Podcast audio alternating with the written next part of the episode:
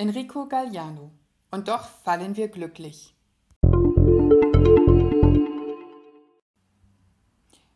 Enrico Galliano ist Lehrer.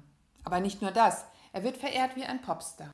Der 42-Jährige zählt zu den besten 100 Lehrern Italiens. Auf Facebook hat er über 85.000 Follower und unter dem Hashtag Poetepiste, das heißt Gedichte umarmen, schuf er eine Pro-Gedichte-Bewegung, die mit Flashmobs und Plakatierungen die Welt mit Lyrik beglückt. Mit seinem Debütroman Und doch fallen wir glücklich, einem Zitat aus einem Rilke-Gedicht, stürmte er die italienische Literaturbestsellerliste. Enrico Galliano kennt seine Protagonisten aus eigener Erfahrung, fast möchte man sagen Anschauung, und das spürt man bei diesem Roman von der ersten Seite an. Dabei ist die Geschichte so einfach wie schon oft erzählt.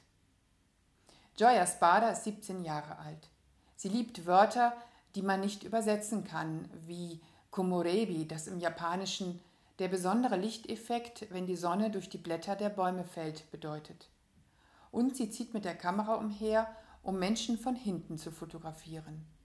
Denn nur dann, davon ist Joya überzeugt, sind sie unverstellt und ehrlich. Gerade erst ist sie an eine neue Schule gewechselt. Aus schwierigen Familienverhältnissen kommend, hat sie in der Klasse schnell den Spitznamen Trauerklos. Sie leidet unter den Schmähungen ihrer Mitschüler, kann sich aber nicht wehren.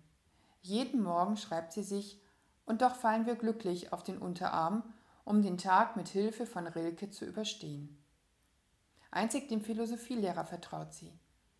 In den Pausen pflegen die beiden das Ritual Welche Frage haben Sie heute, Signora Spada? Und Joya stellt dem Lehrer ihre Frage.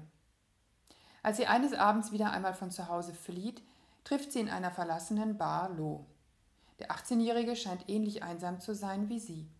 Er spielt Darts und trägt immer ein Wegglas mit Steinen mit sich herum. Eine Freundschaft beginnt, aus der eine zarte, wenngleich kuriose Liebe erwächst. Immer in der Bar oder an der Kirchenmauer, immer nachts treffen sich die beiden. Lo scheint ein Geheimnis zu haben. Als er eines Tages spurlos verschwindet, macht sich Joya auf die Suche nach dem einzigen Menschen, der sie versteht und den sie liebt. Enrico Galliano versteht seine Protagonisten. Als Lehrer sieht er täglich die unterschiedlichsten Jugendlichen vor sich, ob draufgängerisch, frech oder introvertiert wie Joya. Sein Roman greift mitten hinein in die Lebenswelt junger Menschen an der Schwelle zum Erwachsenenwerden und zeigt ihre Vielfalt. Joya, die nicht nur introvertiert ist, sondern auch ausgesprochen eigenwillig der junge Casali, der immer ein bisschen den Macho herauskehrt, und Giulia Batta, die verwöhnte Klassenschönheit.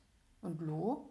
Auch er, der sich ganz und gar zurückgezogen hat, findet schließlich einen Ausweg.